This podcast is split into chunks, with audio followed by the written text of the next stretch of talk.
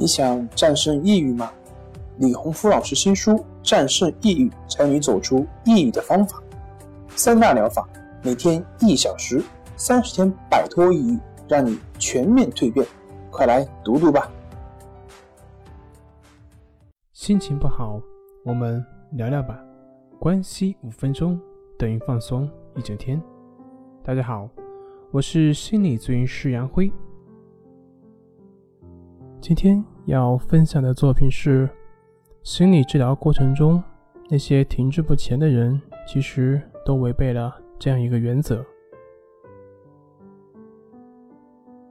在做心理咨询的过程中，发现很多康复的最大的障碍，它往往并不是对于方法的理解有问题，也不是说自己的练习不够精进这些问题，而在于是对于方法或者是指导老师、咨询师的怀疑本身。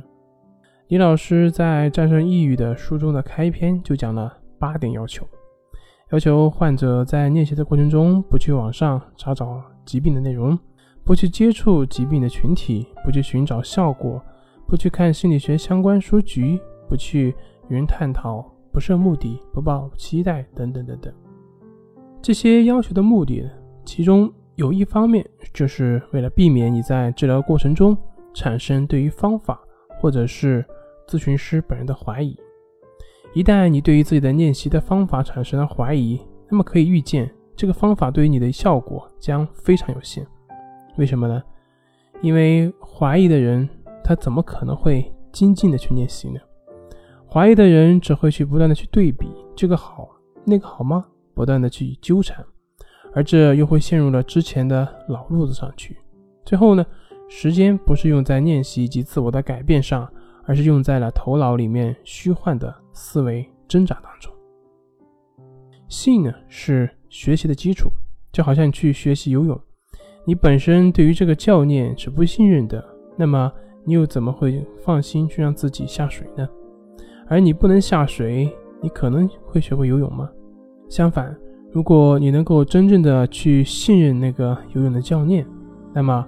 在练习的过程中出现的种种波折，也就显得不那么重要了。我们在练习的过程中会受挫，会出现反复，也会停滞不前。但是只要我们的信心坚定，尽管道路是曲折的，但是你要知道，你的每一步都是在向前走。也许在某些时候看起来他似乎是退步了，但那也是前进的必经之路，那就是希望。有了希望，一切的困难都只是暂时的。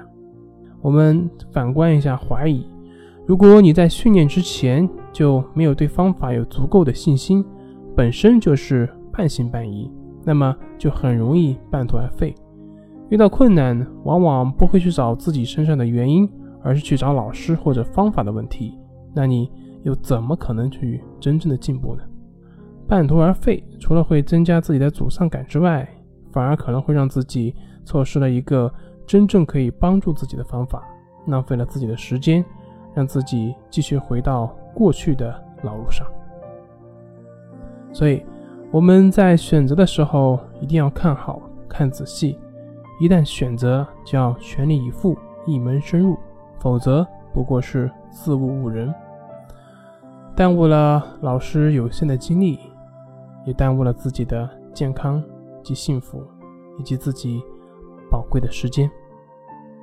好了，今天就分享到这里，咱们下回再见。